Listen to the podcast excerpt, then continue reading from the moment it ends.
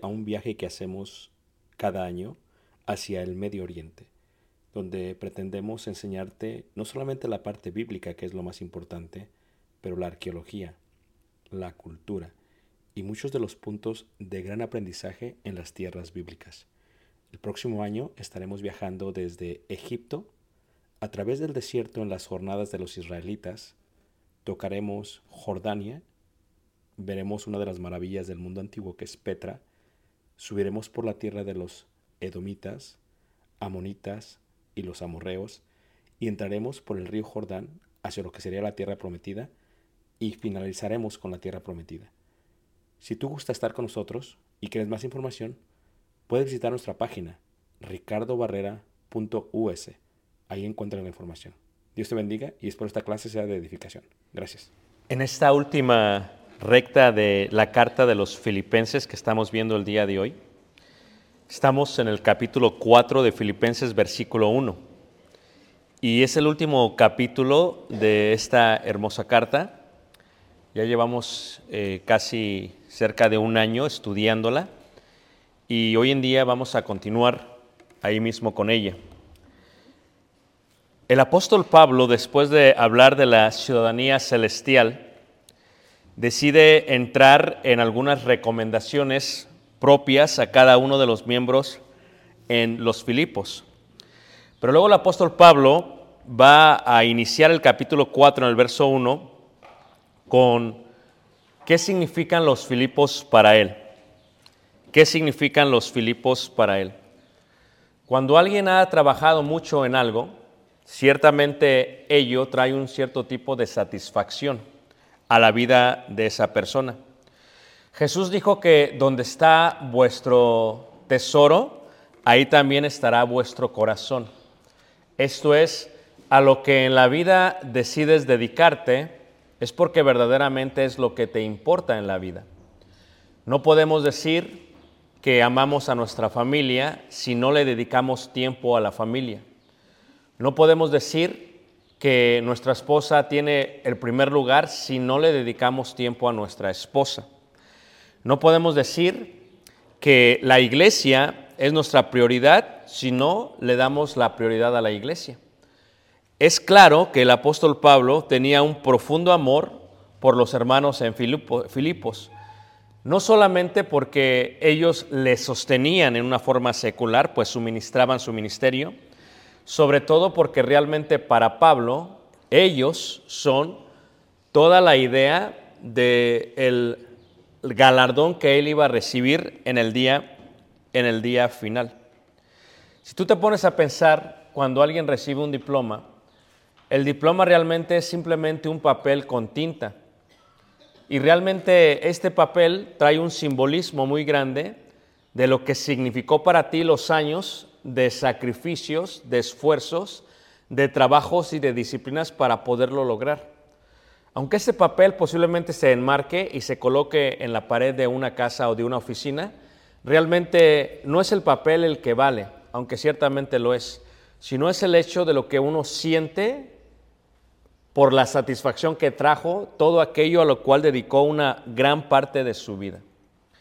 Podríamos decir que Pablo, ya lo había expresado en el capítulo 3, que había decidido tomar su currículum judío y lo había tomado por basura. Pero ahora, de lo que él estaba orgulloso, de lo que llenaba su vida y de lo que llenaba su corazón, era la idea general de continuar siendo ciudadanos en el cielo.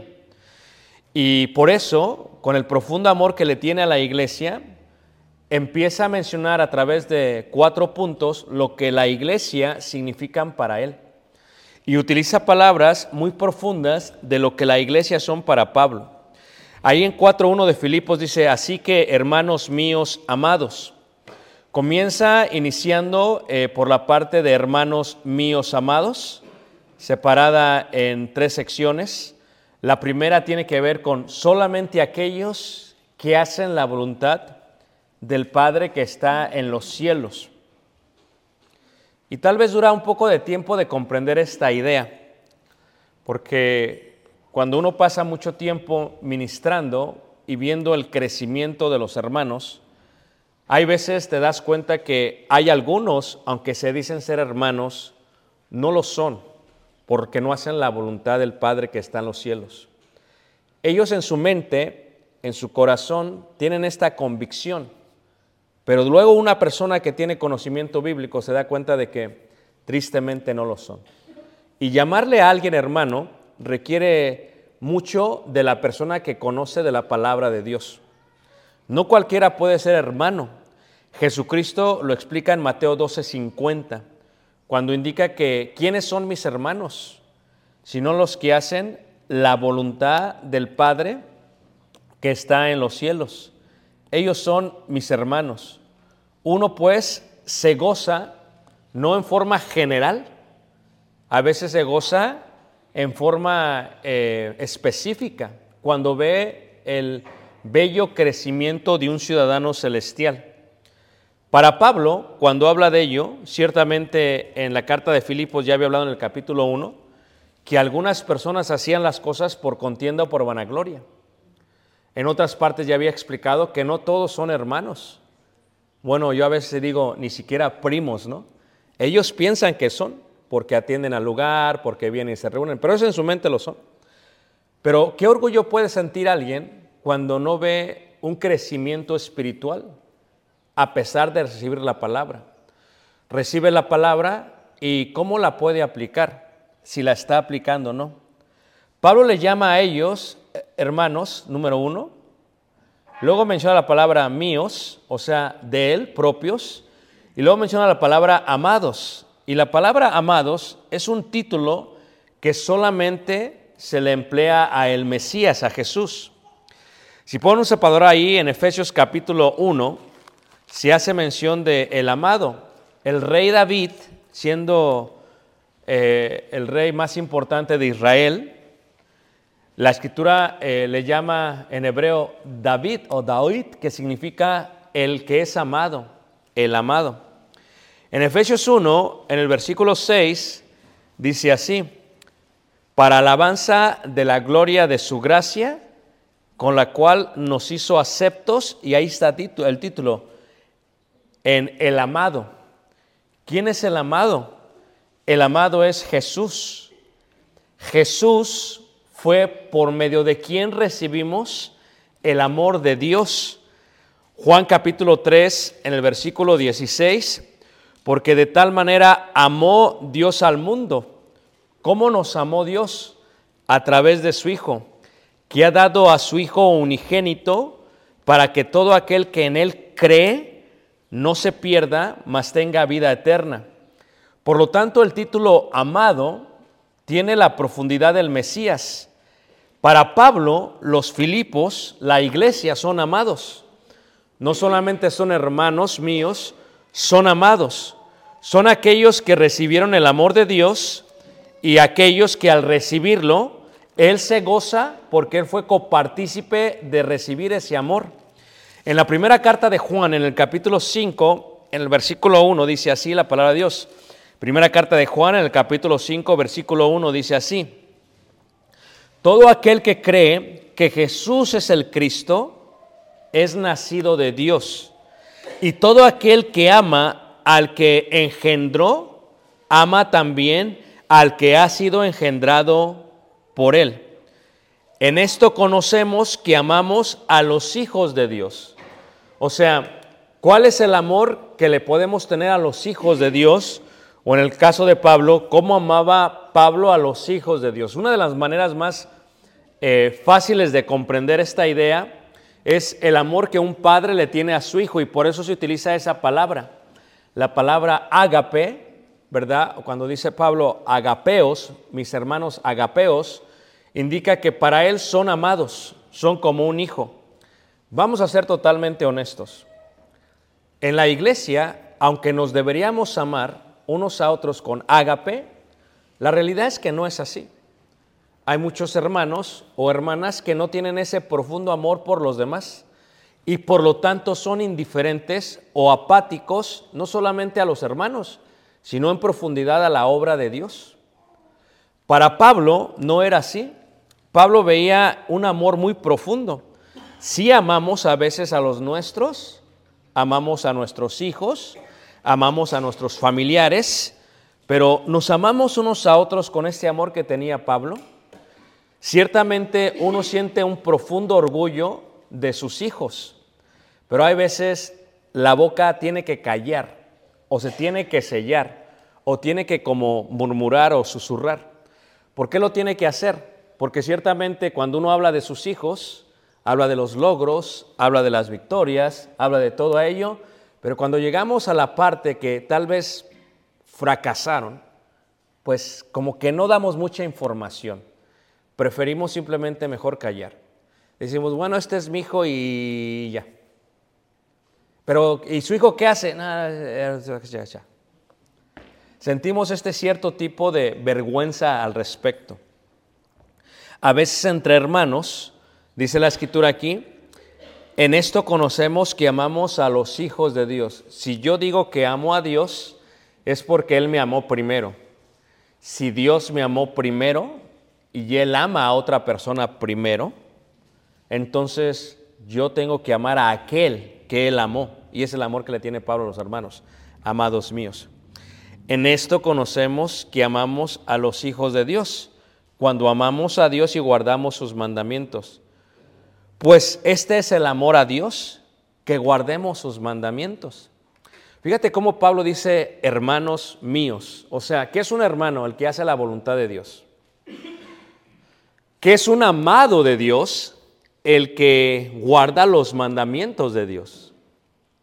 Cuando uno tiene hermanos y no todos guardan los mandamientos de Dios, a veces uno se avergüenza y mejor no dice nada y susurra como hace un padre con los hijos. Porque debiendo estar ya en un nivel espiritual más alto, no se encuentra ahí. Pablo, de todas las iglesias que él ministró, Filipos era una muy especial. Aunque solamente le dedica cuatro capítulos, Pablo sabe lo especial que es Filipos. Y por eso les decía llamar hermanos míos, amados. Fíjate que exclusivamente se refiere a Filipos de esa manera. Cuando uno ve a la gente y ve cómo van creciendo en el Señor, ciertamente uno se goza porque guardan la voluntad del Padre que está en los cielos. A veces uno dice a mi hermano, o a veces uno mejor le llama por nombre, hola, tal nombre. Si alguna vez ves que te llamo por tu nombre, es porque tal vez haya ya un problema, ¿me entiendes? Hola hermano Ricardo, ah, hola tu nombre. ¿Por qué? Porque cómo considerar a un amado cuando el amado no ama a Dios lo suficiente para guardar sus mandamientos. Y Filipos era ese, esa parte. Filipos era realmente una congregación muy amada por parte de Pablo por lo que ellos hacían. Y la pregunta sería, si el amor es incondicional, ¿por qué lo condicionamos en cuanto a lo que estoy hablando? En esto conocemos que amamos a los hijos de Dios. ¿Cómo conocemos esto? Cuando amamos a Dios. O sea, si yo digo que te amo a ti, antes de decir que te amo a ti, ¿cuál es mi evidencia? La evidencia es que yo ame a Dios. O sea, si lo leemos otra vez, dice, en esto conocemos, ciencia, noxis, que amamos a los hijos de Dios. Cuando una persona no ama a Dios, como consecuencia, no va a amar a los hermanos. Dice ahí, cuando amamos a Dios y como consecuencia, si no ama a Dios, no va a guardar sus mandamientos. Fíjate qué interesante, hermanos, cómo lo unifica Dios. Entonces, ¿es condicional el amor? De Dios no, es incondicional. Pero lo volteamos. ¿Es nuestro amor incondicional para Dios? ¿O es nuestro amor condicional? Y luego si es condicional, tenemos este efecto dominó. Si yo sé que amo a mis hermanos, porque son hijos de Dios, porque Él engendró, primero yo voy a amar a Dios. ¿Y cómo demuestro mi amor a Dios? Que guardo su voluntad, ¿verdad? Como dijo Jesús, porque guardamos sus qué? Sus mandamientos. O sea, ¿cuál es la evidencia? Porque donde está vuestro tesoro, ahí también estará qué? Vuestro. Yo estoy seguro que si tú le dedicas tiempo, esfuerzo, energía a algo, te va a dar frutos. Te va a dar frutos. O sea, es el tipo de regla que hay en la palabra de Dios. Si le dedicas tiempo, esfuerzo, trabajo, si siembras, eventualmente vas a cosechar. El resultado de tu vida es el resultado de todo tu trabajo. Yo estoy seguro que si tú amas a Dios y guardas sus mandamientos, te va a dar resultado. Te va a dar resultado. Y si tú conoces a alguien más que ame a Dios y que guarde sus mandamientos, uno se va a sentir orgulloso de llamarle, ¿qué manos? Hermano. Y uno le va a amar al hermano porque él ama a Dios. De tal manera que, ¿qué? que Él guarda sus mandamientos y yo me puedo gozar de Él porque Él está guardando los mandamientos de Dios. Pero ¿cómo me puedo gozar de alguien que dice que ama a Dios, pero no ama a los hermanos y no guarda los mandamientos? Entonces cuando lo presento podría decir, este es... ah, sha, sha, sha". ¿Por qué? Porque yo no me siento con orgullo, ni siquiera de presentarlo totalmente como un hermano. Como primo, ni como primo. O sea, fíjate el, el empleo de amados. ¿Quiénes son los amados? Aquellos que recibieron el amor de Dios. ¿Quiénes preservan su amor? Aquellos que aman a los hijos de Dios. ¿Quiénes? Aquellos que guardan sus mandamientos. Versículo 3. Pues este es el amor a Dios. O sea, ¿cómo tú le demuestras amor a Dios? Yo siempre lo he dicho, el amor no es un sentimiento, el amor no es algo que se siente, ¿verdad? Y este es eh, uno de los grandes errores que existen en el mundo religioso porque dicen, estoy sintiendo la presencia de Dios. No, el amor no se siente, la presencia de Dios no, no es sentir, es razonamiento, es acá. Es comprender, es discernir, es acá. Entonces, si el amor no es acá, es acá, porque imagínate tú que te dijera tu esposo, te amo y lo siento mucho, te amo y puras palabras. Tú dirías, no, pues no me ames. En el contexto que está hablando este, este Juan, dice, no amemos solamente de lengua, sino de qué manos. De hecho, si yo digo que amo a Dios y para mí Él es mi tesoro, yo voy a estar dispuesto a dejarlo todo para hacer la obra de Dios, para ir donde Él me llame. Si yo digo que amo a Dios y Él es mi tesoro. Si yo le dedico tiempo y esfuerzo a eso, eventualmente va a dar sus frutos. Eventualmente. Y si yo veo que alguien hace lo mismo, yo me voy a gozar con Él porque Él ama a Dios de la misma manera y por lo tanto no solamente es mi hermano porque hace la voluntad de Dios y guarda sus mandamientos, sino es un amado y es un amado mío. Tal como Jesús lo es para mí. Dice ahí la palabra de Dios, dice, pues este es el amor a Dios. O sea, si tú te preguntas, ¿cuánto yo amo a Dios? Pregúntate, ¿cuánto amo a Dios? No bajo las condiciones que tú le pones a Dios. No, yo te voy a amar cuando yo diga, cuando yo esté libre, cuando yo quiera, cuando me den ganas. No, no, así no funciona el amor a Dios, hermanos. Porque imagínate tú una persona que tenga hijos y que le diga, ¿sabes qué? Yo te voy a mantener cuando tenga ganas, cuando lo sienta. Ahí voy a estar de ti en apoyo moral, eh, puro show, puro espectáculo, puras fotos. No. O sea, ¿cuál es el verdadero amor a los hijos? Aunque no los sientas, los tienes que, ¿qué, hermanos? Amar. Lo- los tienes que ayudar. Los tienes que, que soportar. Los tienes que disciplinar. El amor no es un sentimiento, es una acción. Pues este es el amor a Dios, que guardemos sus mandamientos. Entonces, si yo veo que alguien no guarda sus mandamientos, la pregunta sería, ¿ama a Dios? Diría Juan, no. Y si no ama a Dios, no ha entendido el amor que recibió de Dios. Porque si lo hubiera entendido, lo estuviera qué? Amando. ¿Y cómo yo veo que ama a Dios? Porque guarda sus mandamientos. Y sus mandamientos no son qué, hermanos? Gravosos. Gravosos. ¿Qué indica gravoso, hermanos? Que son pesados. Que, que, oye, pero pues es que es pesadísimo, ¿no? Es como cuando alguien está casado, está casado y es pesadísimo estar casado. Es más, ni dormir me gusta aquí. Es más, ni trabajar. O sea, eh, imagínate a alguien, hermanos, que ame a Dios y que se le haga pesado estar aquí en, una reunión de dos horas. O sea, imagínate el, y, y el amor que le tiene a Dios. Si tú le pones esfuerzo, porque tú ves lo que hizo el paralítico, hermanos. El paralítico fue. Tú fue lo que hizo aquel hombre en Bethsaida, ¿verdad? Eh, ¿Qué estaba? Eh, en Bethesda, perdón, en, el estanque de Bethesda. Estaba ahí, ahí estaba. O sea, e- el tipo de amor que se demuestra no es con un sentimiento. O sea, si tú dices, ay hermano, yo te amo, pero pues eso qué? Acción. Y entonces para Pablo, los Filipos no solamente le estaban diciendo, Pablo, te amamos. ¿Qué le estaban diciendo, hermanos? Te amamos. ¿Y lo hacían con qué, hermanos? Con hechos. Y Pablo recibía eso y Pablo sentía orgulloso. Dice, wow, este es el resultado de lo que hemos estado haciendo, de lo que he estado trabajando, he estado sembrando, he estado enseñando. Dice Pablo, me siento orgulloso totalmente de esto.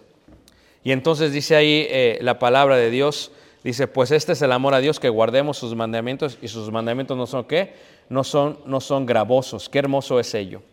Luego, hermanos, Pablo lo expresa y dice, no solamente en el amor, fíjate cómo dice Filip- Filipenses capítulo 4, 1, dice, así que hermanos míos amados, dice ahí, y qué hermanos, y deseados. Esta palabra es muy interesante porque pues realmente como que no, no se ve, no se ve muy normal, ¿verdad? Que digamos deseados tal vez, porque el deseo se ve a veces como algo impropio, pero no necesariamente. Yo deseo estar contigo. Yo deseo que te vaya bien. Es lo que dijo Juan, ¿verdad? Yo deseo que prosperes tú. Esa parte de desear, hermanos, esa parte de desear es algo que tiene que ver con un, con un afecto muy profundo, no superficial, no superficial. Pablo dice, hermanos míos amados y qué? Y deseados. O sea, cuando anhelamos esto, muy profundamente, anhelamos pasar tiempo con los hermanos. Dice ahí, por ejemplo, en eh, la tercera carta de Juan, versículo 2, fíjate, estas son palabras que utilizaban los apóstoles, se ven muy ligeras, pero son muy, muy hermosas. Imagínate que de pronto te dijera alguien, amado mío, hermano amado mío. Pues es que especial que Pablo le llamara así a los Filipos, ¿no? Eh, pero luego dice, y deseados. O sea, Pablo anhelaba con un profundo afecto la vida espiritual de sus hermanos. En tercera carta de Juan, verso 2, fíjate cómo lo hace Juan. Lo mismo, ¿eh? Amado, otra vez amado. Yo dice, yo deseo, yo deseo. A veces decimos, tengo buenos deseos para ti, pero a veces los deseos son superficiales. ¿Podría ser un deseo realmente desde lo más profundo de tu corazón? Dice Juan, yo deseo que tú seas prosperado en todas las cosas. Cuando uno pasa el tiempo sin ver a alguien, hermanos, y de pronto lo ves otra vez, y ves que están preservando en la palabra de Dios, uno se llena totalmente de gozo, de alegría. Si tú, los que son padres y ya tienen hijos grandes, estamos todos de acuerdo que hay hijos que no es que te causen vergüenza, simplemente no están haciendo las cosas como las deben de hacer. ¿Ok? Y hay otros que, que no es que te causen orgullo, simplemente están haciendo las cosas como las deben de hacer. Y por muy humano que tú digas que eres, ciertamente cuando hay alguien que está haciendo bien, te alegras si es tu hijo, porque dices está haciendo bien las cosas. En el caso de Pablo y en el caso de Juan, este tipo de deseo, tú le deseas a todos tus hijos que sean prosperados. ¿Tantos de acuerdo, hermanos? Pero después de casi llegarle a los 50 años, la razón por la cual alguien no prospera, hermanos, es por su propia mano. Lo veo y lo veo y lo veo, hermanos. Una persona no prospera por su propia mano. Esto es, Dios te da toda la capacidad para prosperar y te da los reglamentos de la vida y te dice, siembra, cosecha, siembra, cosecha, siembra, cosecha. Hay gente que simplemente no siembra, hermanos. En todos los sentidos de la vida. Por lo tanto, siembran, pero no en el espíritu, siembran en la carne y cosechan, ¿qué, hermanos? Corrupción. Juan le dice a la iglesia, yo deseo que tú seas prosperado en todas las cosas. Ese es el deseo de Juan. Pero a ver, ¿cómo una persona va a ser prosperada, hermanos? A ver, ¿cuál es el secreto de ser prosperado? Busca primeramente el reino de Dios y su justicia. Entonces, cuando Juan ve a los Filipos, ve eh, hermanos que donde está su tesoro, ahí está su corazón. Por lo tanto, él se alegra de ellos por lo que está sucediendo. Cuando tú ves a alguien, cuando tú ves a tus hijos o ves a los hermanos, a veces ves que no están siendo prosperados por su propia mano. Y fíjate que no tiene nada que ver con lo que enseñas. ¿eh? Llega un momento que nada tiene que ver con la enseñanza, sino con la aplicación de lo que se enseña. O sea, la palabra de Dios está abierta para todos, pero no para todos. La aman de tal manera que la pongan en práctica o que crean lo suficiente para ponerla en práctica. En el caso de Juan dice, eh, yo deseo que tú seas prosperado en todas las cosas. Y dice, y que tengas salud, así como prospera qué? Prospera tu alma. Versículo 3. Pues mucho me regocijé cuando vinieron los hermanos y dieron testimonio de tu verdad. De cómo andas, ¿qué hermano? La verdad es la palabra de Dios. O sea, si pasan los años y ves a una persona, a un hermano que con todas sus luchas y dificultades y enfermedades, pero mira, ahí sigue tratando de caminar en la palabra de Dios, hermanos, ¿te gozas? ¿Te alegras? ¿Sientes un afecto? Y ciertamente, ya con tantos años en el ministerio, ¿cuántos hermanos cayeron de la gracia? Yo no los cuento ya con las manos, manos, son muchos más.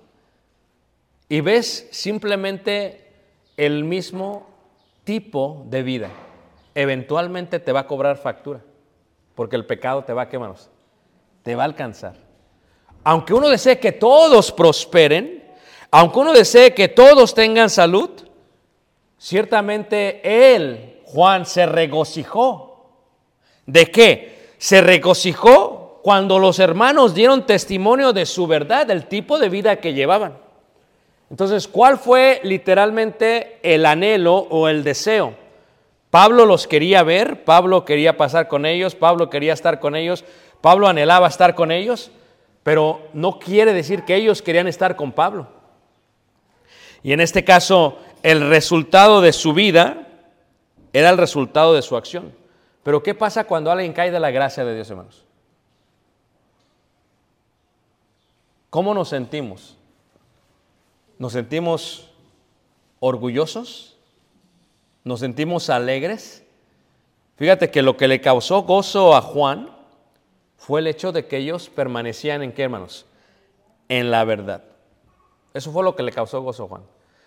Y el deseo que tenía este eh, Pablo ahí en Filipenses 4 era precisamente eso. Es más, en la parte final dice, estad así firmes en el Señor, dice, amados. O sea, si algo quiere o anhela Pablo de nosotros y de todos es que lleguemos con firmeza hasta el fin. Es lo que quiere Pablo, hermanos. Porque para él, hermanos, lo que él ve en la iglesia, lo ve en sí mismo. Dice Pablo, si ellos triunfan, yo triunfo. Si ellos fracasan, yo qué, hermanos, yo fracaso. Y luego dice ahí, eh, regresando 4, dice, así que hermanos míos, amados y deseados, ¿en qué entidad decía, deseados? Gozo. Y esta palabra gozo, hermanos, es una palabra muy hermosa, es una palabra, si han escuchado la palabra carisma, viene de la palabra caris, caris es gracia, pero gozo se entiende como la extensión de la gracia. A ver, todos fuimos salvos por gracia, ¿están de acuerdo, hermanos? ¿Todos de acuerdo, hermanos? Yo fui salvo por gracia. Ya en eso hay suficiente amor. Pero luego, hermanos, como que la gracia se extiende. O sea, es como cuando tienes un trabajo y te pagan tu salario. Y ya eso es suficiente porque es tu, salario. Pero ¿qué pasa? Hay ciertas cosas, ciertos beneficios, yo le llamo, o le llamamos como expresión, la cereza del pastel. ¿Le dan de lado que me entienden con la expresión la cereza del pastel? Quiere decir que te dan el pastel y el pastel ya es suficiente, hermanos. El, el pastel ya te lo va a endulzar la vida. El pastel ya sobrepasa todo. La cereza es que, hermanos, está haciendo más allá. Ya para mí el pastel es suficiente. Pablo dice, en, en, cuanto al gozo, dice, la iglesia en Filipos dice, para mí ya es suficiente la salvación que me dio Dios, porque por gracia fui salvo, dice Pablo. Y no por medio de, obras, para que nadie qué. Entonces, sino por medio de la fe. Dice, yo, ya es suficiente, pero los beneficios que te trae la gracia se extiende y va más allá. Y para Pablo era gozo. ¿Cuál era el gozo de Pablo? Ver cómo Dios estaba obrando en la vida de los hermanos. Ver cómo Dios, eso ya es un sentimiento más grande. Tener hijos es hermoso, ¿a poco no, hermanos? Pero dicen los que tienen nietos, pero cuando tienen nietos ya es otro nivel. Es otro nivel. Dice uno, no, pues tener hijos es hermoso, pero ya hay cosas que ellos hacen que es la cereza del pastel. Y entonces en el caso de Pablo, hermanos, para él la iglesia era un gozo. Era un gozo muy profundo. ¿Por qué? Porque para Pablo decía, la iglesia está funcionando bien. Está funcionando muy, muy, muy bien. Luego viene a esta parte, hermanos. Y esta parte es una muy bonita. Esto lo que ven aquí es, es una, ¿qué, hermanos? Es una corona. Es una corona. Las coronas, ¿verdad? Eh, en la antigüedad, las coronas eran de, de laurel. Y siempre se asociaron con la idea de las Olimpiadas. Luego fueron reemplazadas por las medallas. Pero la corona es siempre la idea de, la idea de, laurel. Y el laurel pues trae muchos beneficios. Aquellos que conocen los beneficios del laurel, eh, le ponen laurel al espagueti los italianos porque trae un beneficio del estómago, te ayuda mucho, te relaja, te, amplía, es muy suave el laurel, por eso se lo ponen. No solamente para suavizar, sino por este sabor que le da, pero por los beneficios propios que tiene. Quiero preguntar, cuando piensan en corona, ¿en qué piensan? A ver, vamos, vamos, a, vamos a escribirlo aquí. Cuando piensan en corona, ¿qué piensan? Triunfo. Triunfo, muy bien. Muy bien, triunfo. ¿Qué más? Reino, ok, muy bien, reino. Poder. A ver, ¿qué más? Ah, autoridad, ok. ¿Qué más?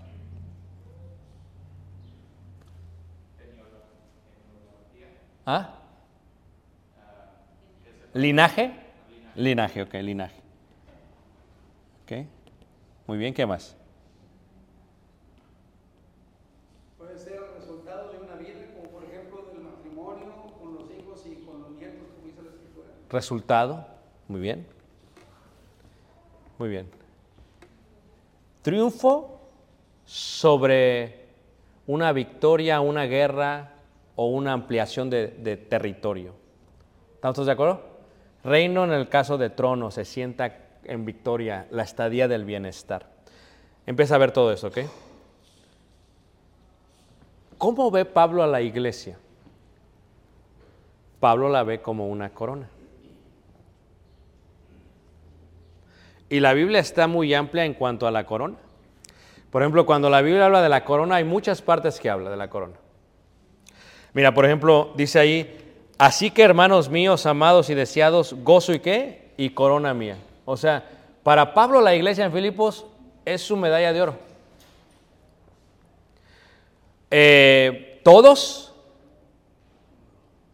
A ver, ¿entienden esta, esta pregunta? ¿Todos? ¿Ah? ¿Quiénes? Los hermanos amados. O sea que eh, la gran satisfacción que siente un maestro, eh, un predicador, un ministro, eh, primero vas a aceptar que de muchos que vienen al Evangelio y que lo obedecen, no todos van a llegar. Lo primero que tienes que aceptar, es la primera, lo que te tiene que sentar en la cabeza. Uno quiere que todos, pero no todos. Es la primera parte. Si tú le metes trabajo a los hermanos, te va a dar resultado.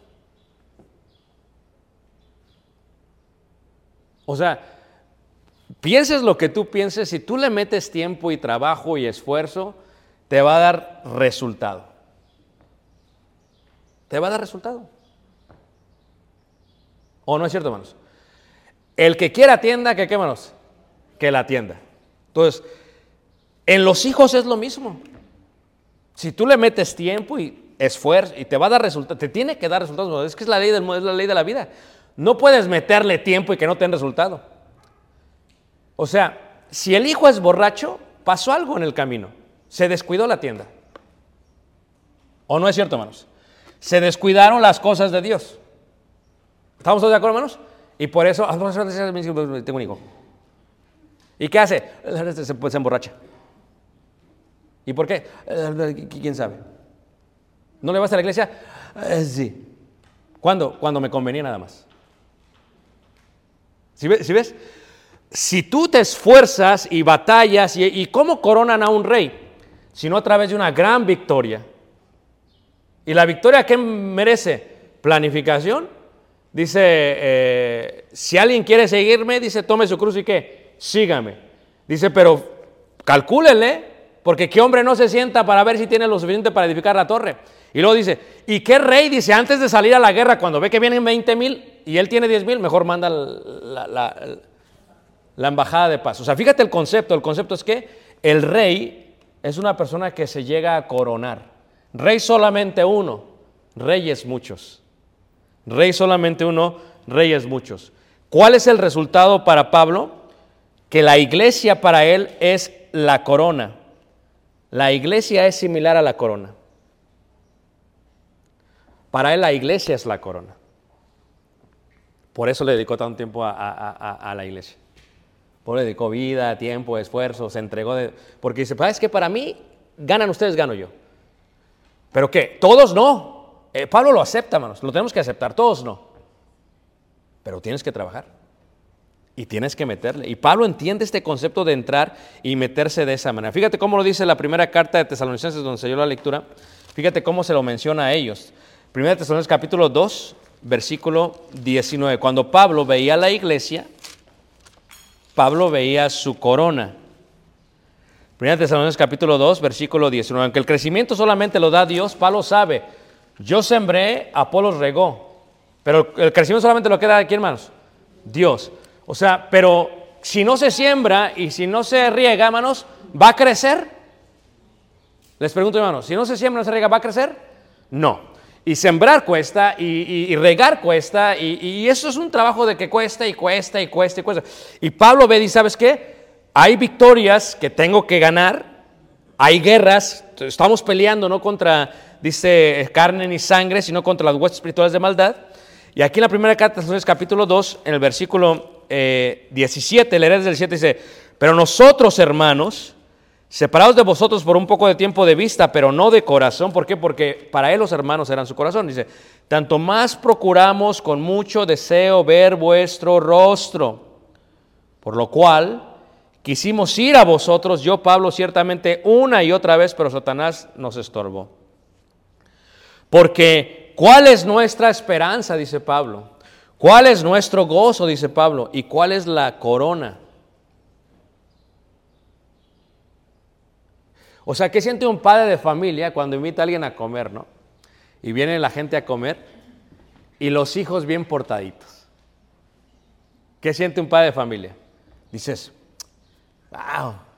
Y luego se va el, vi- el visitante, no eran terroristas, o sea, bien, bien por ahí. Y luego se va el visitante y ¿qué dice? ¿Qué dice uno? ¿Qué siente? Y, y- y de pronto se va y dice, qué buenos hijos tienes. Y dice, sí, pero es que velos cuando no estás aquí, esa es otra cosa. Qué buenos hijos tienes. Es trabajo, hermanos. Es trabajo y trabajo y batalla y batalla y batalla y batalla. Dice Pablo, te invito a la iglesia de Filipos. Para ellos, ellos son mi corona. Su vida es mi corona. No todos, porque pues con quién te quedas, vale. Porque si te quedas, Pablo le dice, si te quedas con, con la hermana chismosa, mentirosa, que según ama a Dios y nada más ama más a sus patrones, pues no. Esa es una chismosa y mentirosa. Y, va a estar calumniando y diciendo y hablando mal. ¿Por qué? Porque de la abundancia del corazón va qué. Y si se queda con ellos, bueno, pues la experiencia que vas a tener es muy mala. Pero ve a los demás, a los que son realmente hermanos míos que amados. Ahora sí, platica con ellos. Pablo era lo que tenía en mente. Y dice Pablo, pues ¿cuál es mi esperanza? ¿Cuál es mi gloria? ¿Cuál es? Dice Pablo, pues la corona son ustedes. No solo, no lo sois vosotros delante de nuestro Señor Jesucristo en su venencia. Pablo dice, cuando yo llegue con el Señor, ¿cómo voy a llegar? Aquí está. ¿Y qué va a decir Dios? Bien, bien siervo qué. Pero si no, eh, eh, a ver, eh, híjole, pues a este, no, te iba a presentar, a ver, mejor. No, pues no. Por eso, la gran responsabilidad como padres que tenemos de presentarnos ante Dios. Porque hasta el momento de su independencia, nosotros somos responsables de todo lo que pasa. Y muchos, lo sigo diciendo, ya no le quieren batallar. No le quieren. Ayer estaba en una conferencia en Dallas, hermanos, y le decía eso a los hermanos. La gente ya no quiere batallar. Lo quiere todo bien fácil. Pero pa- para que tengas un buen matrimonio tienes que pelearle. Tienes que batallarle, tienes que trabajarle. ¿O no es cierto, hermanos?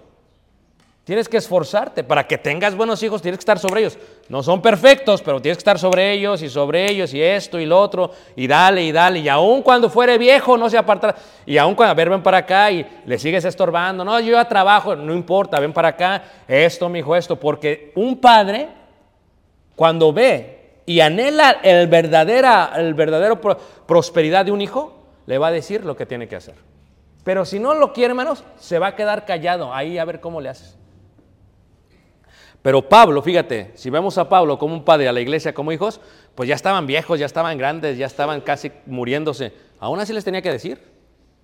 ¿Y por qué les decía, hermanos? Porque los amaba. Porque eran hermanos, amados qué? Amados qué? Míos. Para Pablo, ellos son su corona. Fíjate cómo dice ahí también primera carta de Corintios, capítulo eh, 9, 25, lo hablaré un poquito también en el sermón. Primera carta de Corintios, capítulo 9, versículo 25. Para Pablo ellos son. Entonces, tu obra, tu obra, si tú trabajas, te va a ir bien. Te va a ir bien en todo lo que hagas. Si tú le metes trabajo, te va a ir bien. Y aquí lo que tenemos que entender es que tienes que trabajar, tienes que esforzarte, tienes que meterle mano. Las cosas no te caen del cielo. Una vez predicó un sermón que se llama Las cosas no caen del cielo, hermanos. ¿Quieres casarte? No te va a caer del cielo el, el- el esposo. Tienes que trabajar. ¿Quieres casarte, Natanel? No te va a caer la esposa del cielo. Tienes que trabajar. ¿O no es cierto? Primero en tu persona, para que cuando te vean digan, ¡ah, qué, qué- qué guapo!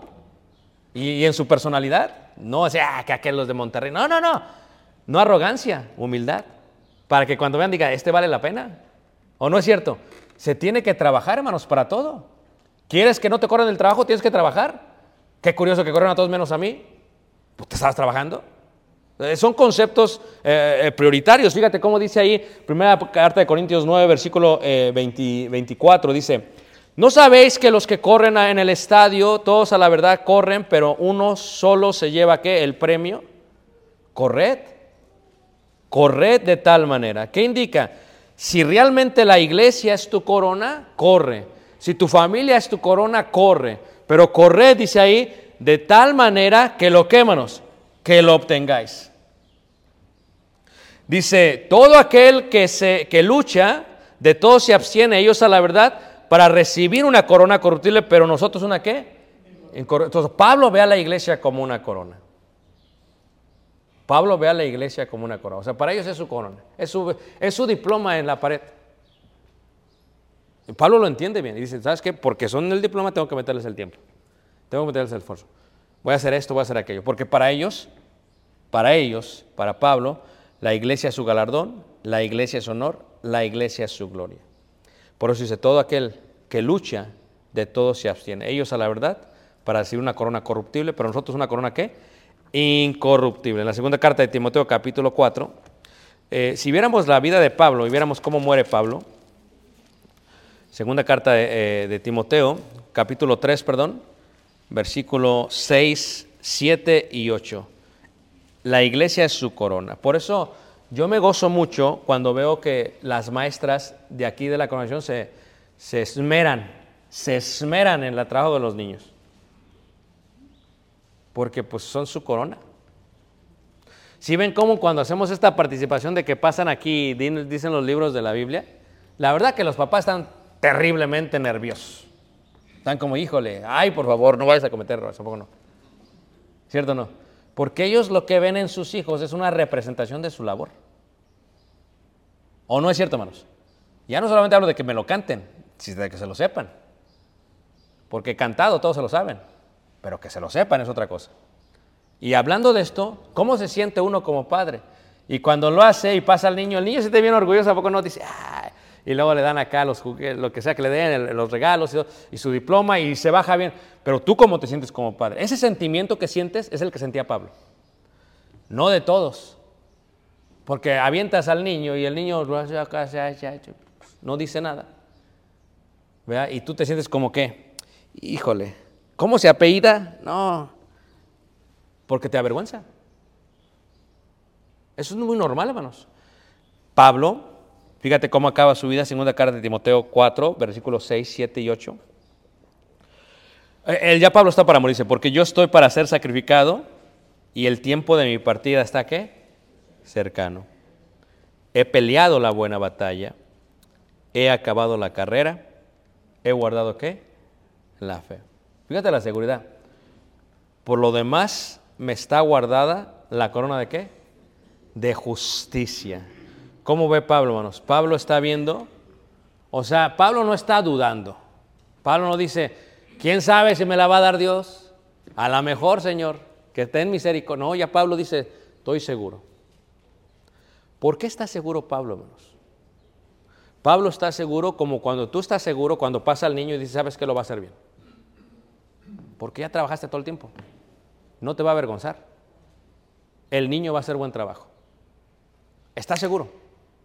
Y Pablo dice, ¿sabes qué?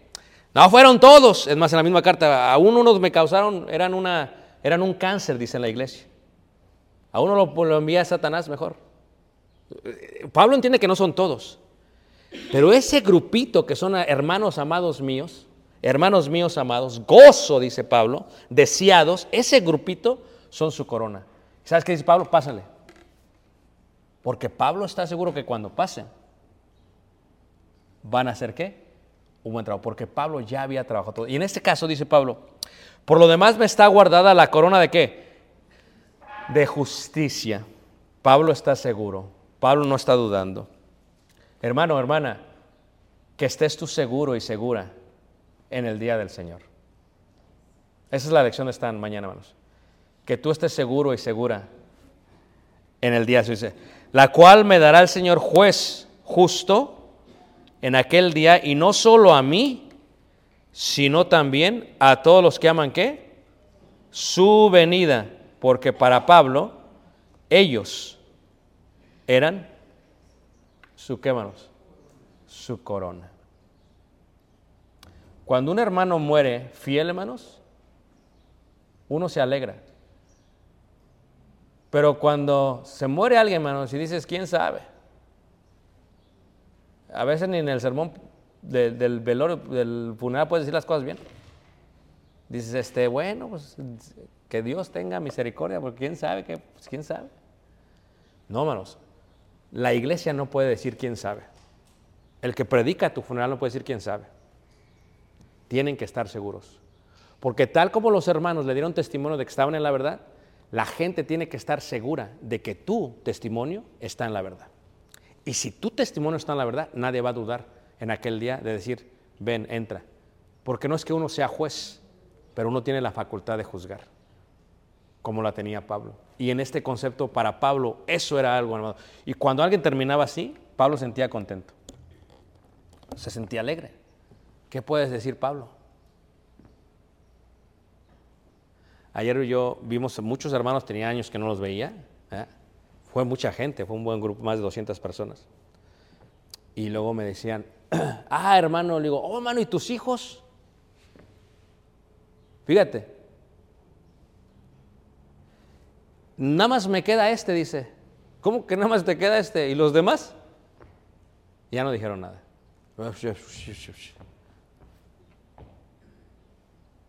Qué interesante, hermanos. Ahora, estar ahí no indica nada, pero estar en el camino de Dios sí lo indica. Y lo que tú quieres es que tus hijos estén en el camino de Dios, que tú estés en el camino de Dios y que tu vida esté en el camino de Dios. Y por eso al terminar, cuando pase eso, hermanos, que tú estés seguro que ellos son qué? ¿Tú qué, hermanos? Tu corona. A veces la corona tiene hasta, hasta piedras preciosas, ¿verdad? No fantasía, ya hablamos de eso, ¿no? Así que los que viven en su fantasía, no. Piedras preciosas. Qué hermoso terminar así la vida. Y con eso voy a terminar mi lección, hermanos, por si hay alguna pregunta o algún comentario. ¿Preguntas o comentarios, hermanos?